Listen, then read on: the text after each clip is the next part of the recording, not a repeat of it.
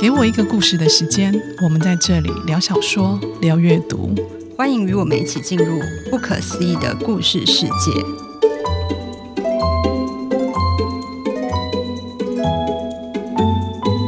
大家好，你现在听到的是《给我一个故事的时间》，我是婷婷，我是冰如。哎，今天这一集是两位四十岁的阿姨哎，要来谈我们的少女时代，有点不好意思。嗯，我们也是有一个少女的过去的，没错。好，只是今天我们聊的这个少女时代，听起来可能不是非常的欢乐。今天要聊的书是由静文学出版，作者是吴小乐，书名是《那些少女没有抵达》。嗯，有个少女就觉得跟青春期的碰撞是有一些关系的，没错。你自己在看这本书的时候，有没有一些求学的记忆涌上心头啊？坦白说，我在看这本书的时候，真的有点辛苦，因为这些记忆其实是我很久没有想起来的。可是因为看这个书，我真的好几次重回国高中求学的记忆。然后故事里面那些场景和情境，简直和我记忆中一模一样。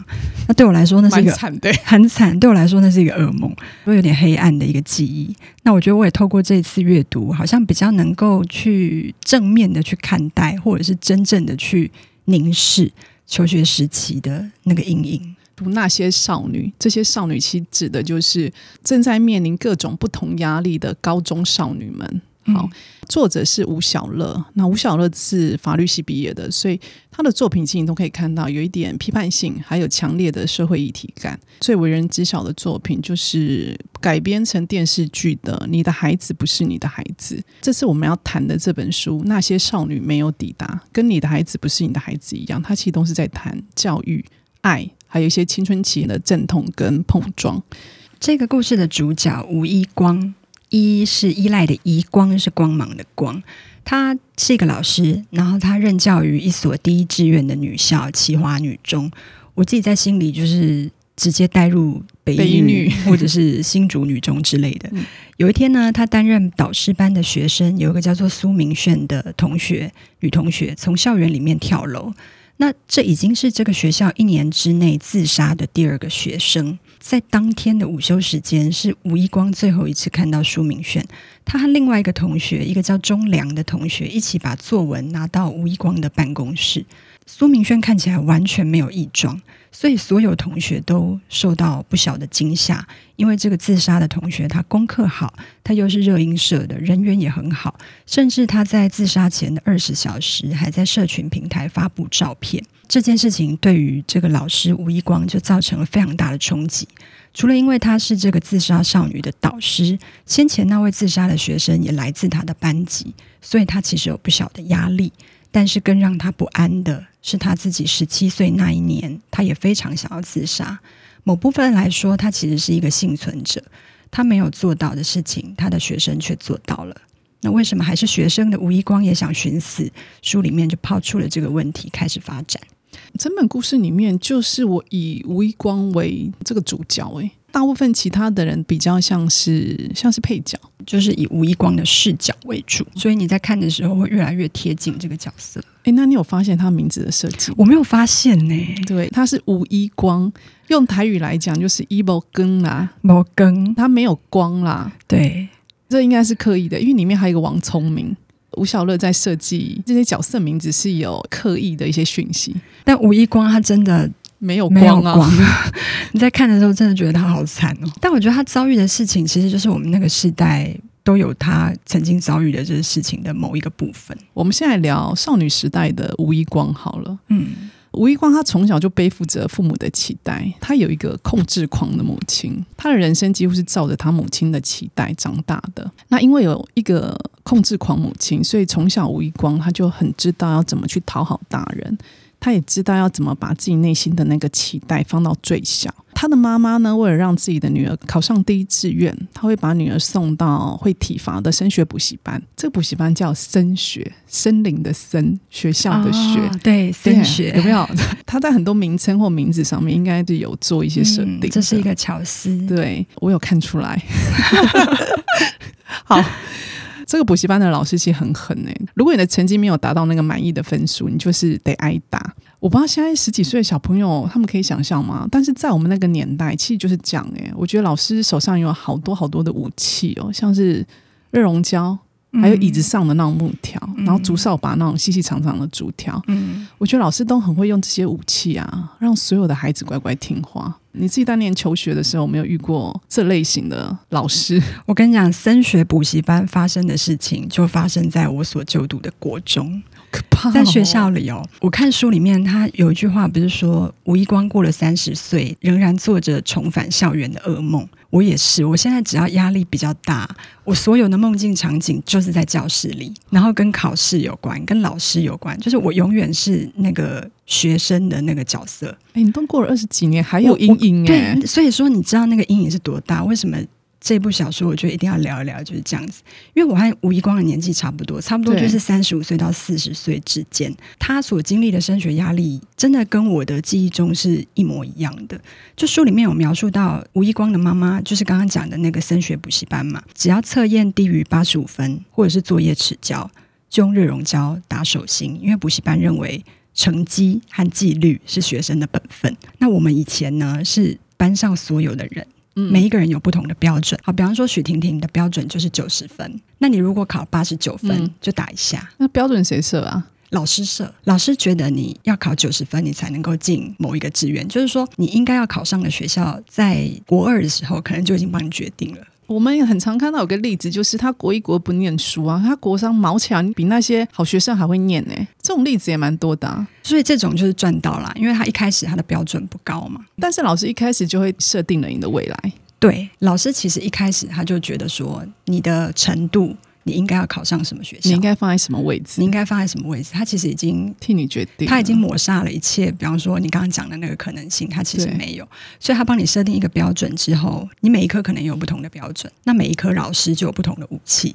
比方说热熔胶就是我当年数学老师的武器，英文老师的武器是一个藤条。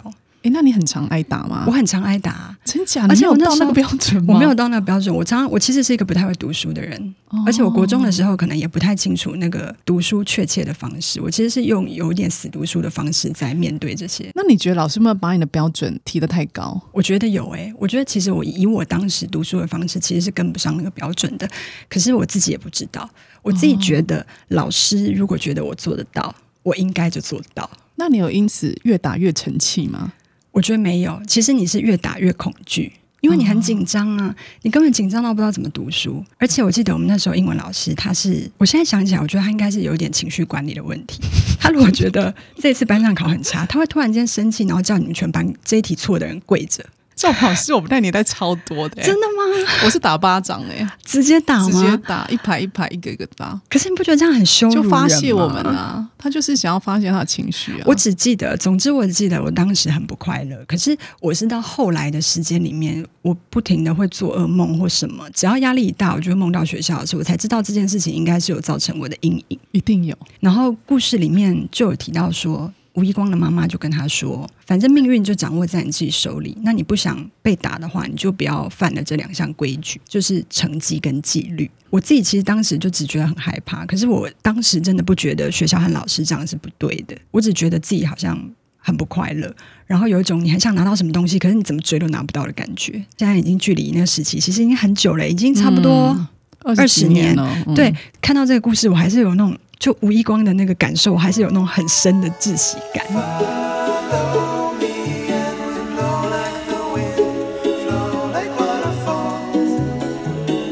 就像刚才吴一光他母亲说的，他说：“如果你不想被打，你就不要犯这个错。成绩跟纪律都是你应该遵守的。”嗯，乍听之下其实好像没有错诶，在我们那个年代，我们真的以为这就是真理，这就是对的。但其实它背后有很多不合理的事情，嗯、除了成绩跟纪律以外，我们还是可以有其他不同的发展。发展对啊，就是成绩优先吧。对，我其实跟你是完全不同的求学的方式耶。我的国中跟高中过得好快乐哦。我是一九八一年出生的孩子，嗯、那我那一年出生的孩子，听说是台湾生育率最高的。嗯，就就是竞争很激烈对。对啊，人多就代表竞争多嘛，你要面对的对手就特别多，嗯、所以你要考上好学校，就要比别人更努力。那人多，另外还有一个问题，就是有可能会有校园霸凌。嗯，好，我念的那一个国中，在我们那个城市算是很大的一个国中，我们一个班级有五六十人，一个年级有三十班哦，等于是一个年级有超过一千五百个人。因为我们是很大学校，所以你很常会听到哪个同学被拖去厕所打，或者你就可以看到谁跟谁又在互殴。这种暴力事件，我们大家都司空见惯。我国中三年呢，其实我们这个班级是没有任何的霸凌啊、欺负啊或打架。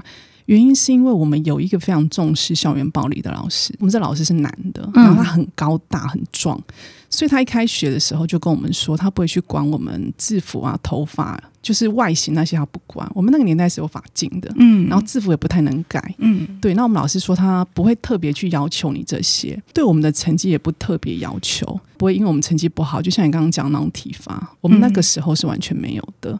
但我们老师呢，绝对不容许班上有任何霸凌事件。你知道国中就很多小混混，嗯、我们班就有小混混去欺负同学。嗯，那那种欺负可能就只是弄他一下而已，没有到很严重的打架那种。嗯、哦，就我们老师知道超火的，你知道一个男老师很高大，在那里拍桌子。嗯然后骂人，他骂人是会喷口水，然后大家就吓到，哎，很凶哎、欸。嗯，那一次之后啊，我们班其实没有人敢做什么为非作歹的事情。我觉得遇到一个很棒的老师、欸，很棒老师，对不对？我也觉得很棒。可是我国中毕业之后，考到好高中的人数非常少。大概不到十五位。那时候我们一个班级可能至少会有二十个人，也就是三分之一的人会考到不错的学校，就中上而已哦。嗯、我们班都没有，所以我们班明显比别人少。那其实后来我有听到一些可能有家长跟学校客诉啦，就是抱怨老师说他都没有定好课业。嗯、那这件事对当时的我来说其实蛮冲突的，因为其实我很喜欢我那个国中导师。因为那个年纪的我们其实还懵懵懂懂的，可是我们老师其实有教会我们，就是人是不可以欺负弱小，你也不可以欺三怕二。大概很小的时候就很明白这个道理，好羡慕你哦。可是相对应的代价就是升学的结果不尽人意啊！你知道我想到一个事情，就是我当时因为我的导师其实是非常重视成绩，所以会有刚刚的那个我讲的那个每个人都标准，然后不到标准就打的那种事情。可是我有一个理化老师，他在上课的时候还就跟我们说：“我不会要求你们每个人都要考几分，我也不会要求你们每个人都懂我现在上课教你们的事情。”因为我也不想要我以后去买菜的话，就是都是不认识的人。我也希望你们以后可以到各行各业去，就做你们自己开心的事情。然后那时候我还小，我听的时候非常冲击，因为这个老师怎么跟其他老师讲的都不一样，一样，他们的标准完全不一样。结果你知道吗？过没多久，嗯、这个老师就被换掉了，他就消失嘞。他为什么会消失？大人们、嗯、老师们就会觉得他对你的成绩是没有帮助的。他觉得他是一个失格的老师，失格的老师、嗯、在念的那个学校，他其实不是升学率特别好的学校，他就是一个社区的国中。可是我们班考上建中的就有四个人，非得这样子，我们才可以有比较好的一个未来吗？难道不能平衡一下吗？这本书也是要讲这个议题，书里面还有提到很多关于青少年自杀。觉得我们那个年代升学压力很大，自杀的比例。你觉得多吗？还是因为那时候没有社区，我们不知道？我觉得可能都有。我，我感觉现在好像特别多。现在根据卫福部提供的资料，其实十到十四岁，再来是十五到十九岁这两个年龄层的青少年，他的自杀死亡率从十年前的零点三、二点六，这个零点三、二点六是每十万人口里面有零点三、二点六，然后到现在二零二二年已经增加到一点六和五点四。很高诶、欸，非常高，所以青少年的自杀死亡率其实是逐步攀升。那也因为这样，其实跟小说讲的一样，就是青少年忧郁自杀这件事情，其实是一个没有办法忽视的议题。那书里面有个地方觉得描写的很细致，就是说，当学生吴一光他长大以后，他成为了老师吴一光，可是当他面对他眼前的这些学生，他却觉得自己没有办法了解他们。我觉得这里就是还蛮冲突的，就是吴一光跟他妈妈是一个对立。吴一光长大之后，他和他的学生又成为一个对立。那总之，为了揭开他的学生自杀的谜团，就透过老师吴一光的这个视角，读者也一起跟着走进这一群他所教的女学生的这个群体之中。在看的时候，我就陷入了一些思考。比方说，我们当年可能是就是被体罚长大的。所以，我们对于父母或老师的权威，我们很服从。嗯，那就算不爽，你也放在心里。现代的教育其实是鼓励学生做自己，要勇敢的说出他们自己的心声。所以，他们对他们的愤怒啊，或者是悲伤啊，或者是困惑，是更有自觉的。嗯，那某部分来说，可能是更不愿意压抑的，跟我们以前不一样。我在进入出版业之前，我是在补习班教。国文。然后我记得我那时候其实距离现在又有一段时间，但我记得我那时候进去呃补习班的时候，我也觉得很冲击。就我发现现在的学生其实。你的补习班是国中还是国中？哦，国中补习班好。所以那些小国中生，其实他们很有自己的想法。嗯，他不开心，他也就直接跟老师说。然后他跟老师之间，他比较不会把你当做一个权威，他会叫你的名字，他不会说老师。不会，婷婷老师，他说：“婷婷，婷婷，你吃饱饭了没？哦、婷婷，你现在想要吃什么？”就是类似这样子。对。嗯、然后他如果今天他觉得有点难过，他说：“婷婷，我跟你说，学校然后谁谁谁不理我。”就是他们跟老师之间，跟我们跟老师那时候的关系已经不一样了。那个权威感已经没有了。嗯、对，那另外一个影响很大的，我觉得是社群媒体。就每个人在教室里面是一个样子，嗯，可是他在网络上可能又是另外一个样子。对，我们每个人都有一个账号。那现在国中生每个人都有一个账号，里面要己的人设，啊他可能还会有一个小账。哦，对对对，状态其实是它里外其实是不一样的，很多面的，很多面。那这对每一个人来说，其实他们也不不会大惊小怪，因为每个人都接受一个人可能有各种不一样的面相。回到这个故事，就吴一光为了要了解他自杀的学生，他就试着从不同的学生那边去拼凑这个自杀的女生苏明轩的形象。可是他越深入，他就越发现自己越不了解这个苏明轩。那我觉得书里面是很犀利的提出这样子的世代的差异，就是说彼此沟通和理解其实是非常困难的。那在这样子的情况下，老师或者是大人要怎么样去接住那些可能会坠落的小孩呢？关于这个接住小孩这件事情啊，我曾经听一个教育专家他在提，他讲的这一段话其实是对年纪比较小一点的。当你遇到各种问题的时候，你要不厌其烦的去找一个可以接住你的人，你要去找那个大人，一直找，一直找。第一个以为你骗他，你就找第二个、嗯、第三个。他说你要一直去找，找到一个相信你的人，并且帮助你的人为止，你才可以停止这件事情。就像我们很常看到电视剧或者是电影，最常见的就是性侵嘛，小孩子被性侵了，嗯、他们可能跟第一个大人讲不相信，第二个不相信，嗯、第三个不相信，他就放弃了。这件事情就告诉我们，你要不停的去找，一定可以找到一个可以接住你的那个人。他可能是你的老师、朋友、邻居，或是一个不熟悉的大人，或者是也许同一件事情，我们换个角度来想，我们每一个人都可能是接住那个要坠落的人的那个关键。对。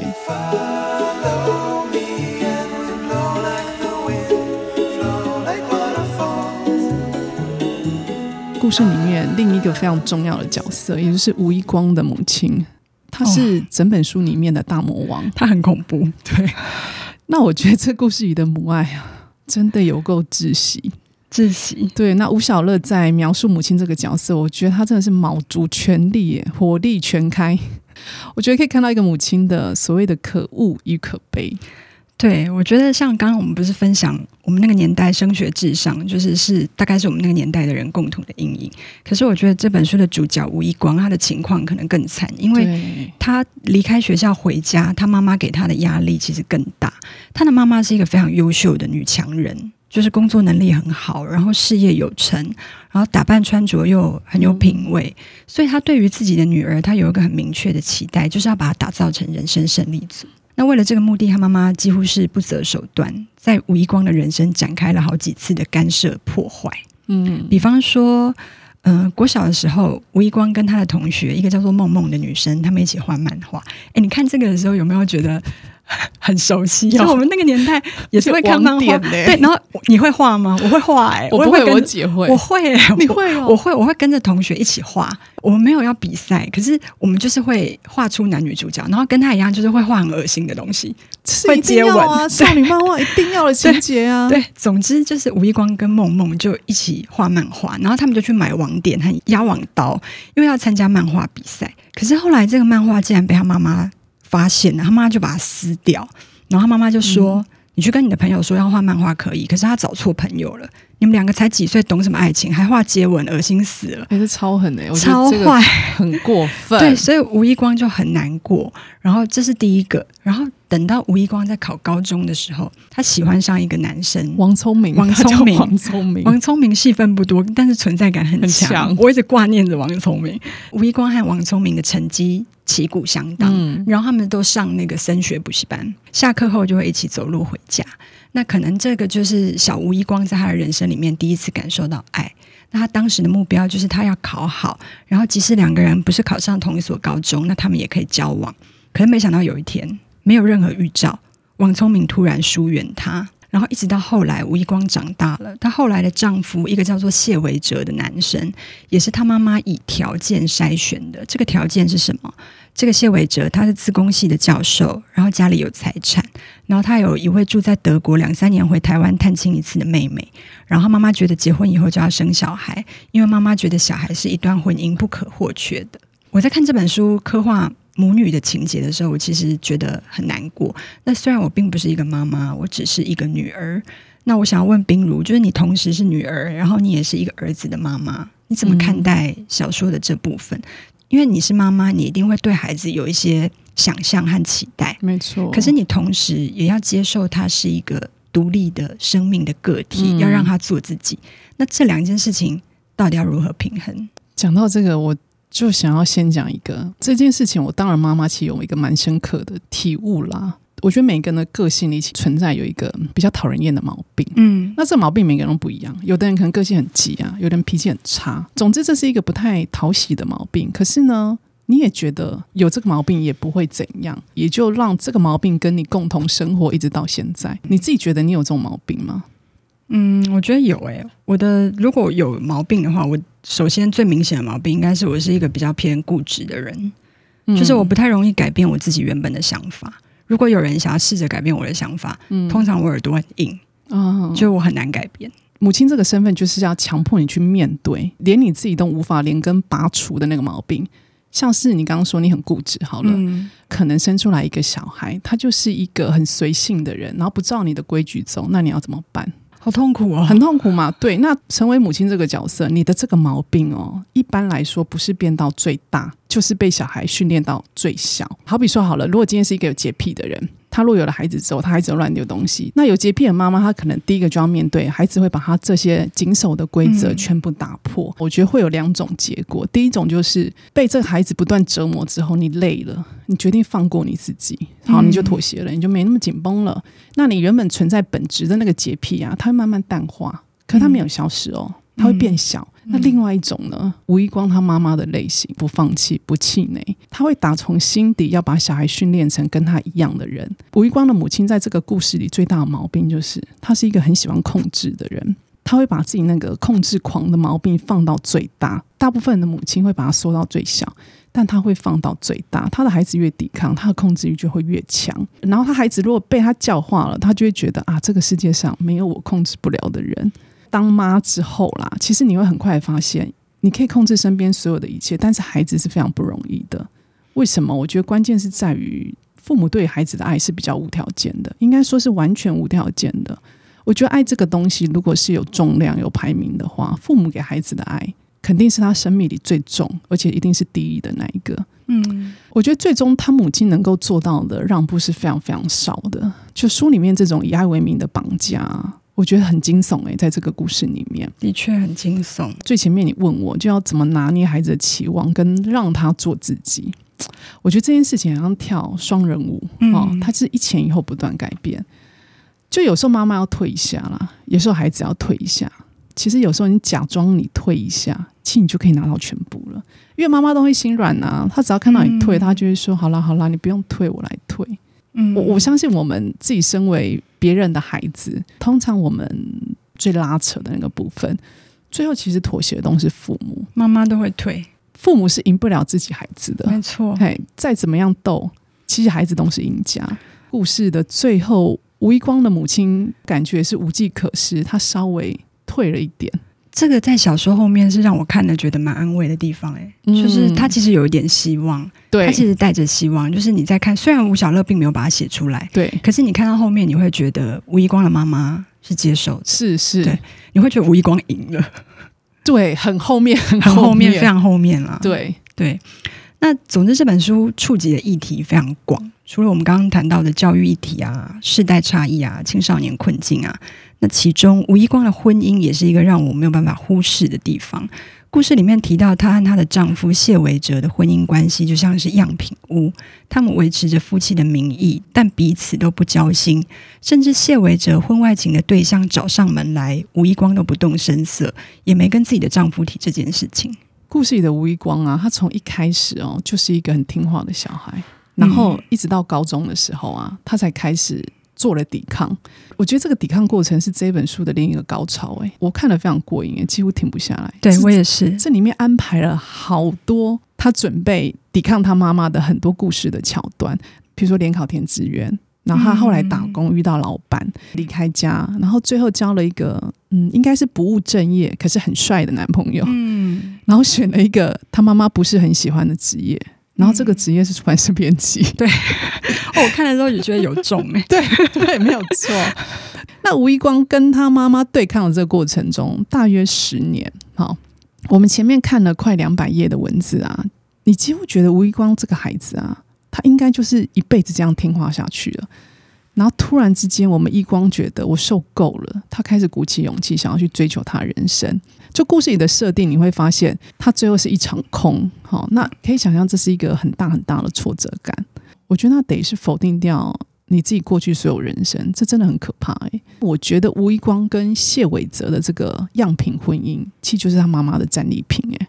这个婚姻我觉得安排在这里非常的适合，因为吴一光一定会做这样的选择。他如果没有经历过中间那些对抗。我认为他是不会这么顺从的，听妈妈的话就嫁给谢伟哲。对对，就他前面就是做了很多抵抗，后来发现妈妈好像还是对的。他中间的那段抵抗，大家一定要亲自看，因为那一段非常的惊心动魄，嗯、而且让人很心疼，而且节奏好快，对，非常快，那个节奏拿捏的非常好。对，故事走到这里啊，我就有一个画面，我好像看到吴一光他妈妈拿着吴一光他的头。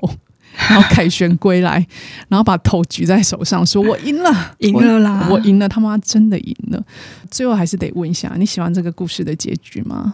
虽然我中间一度看到非常沉重，那沉重的原因可能是因为它太写实，你会忍不住想到自己求学时候的回忆，或者是在同侪之间面临的种种的难题。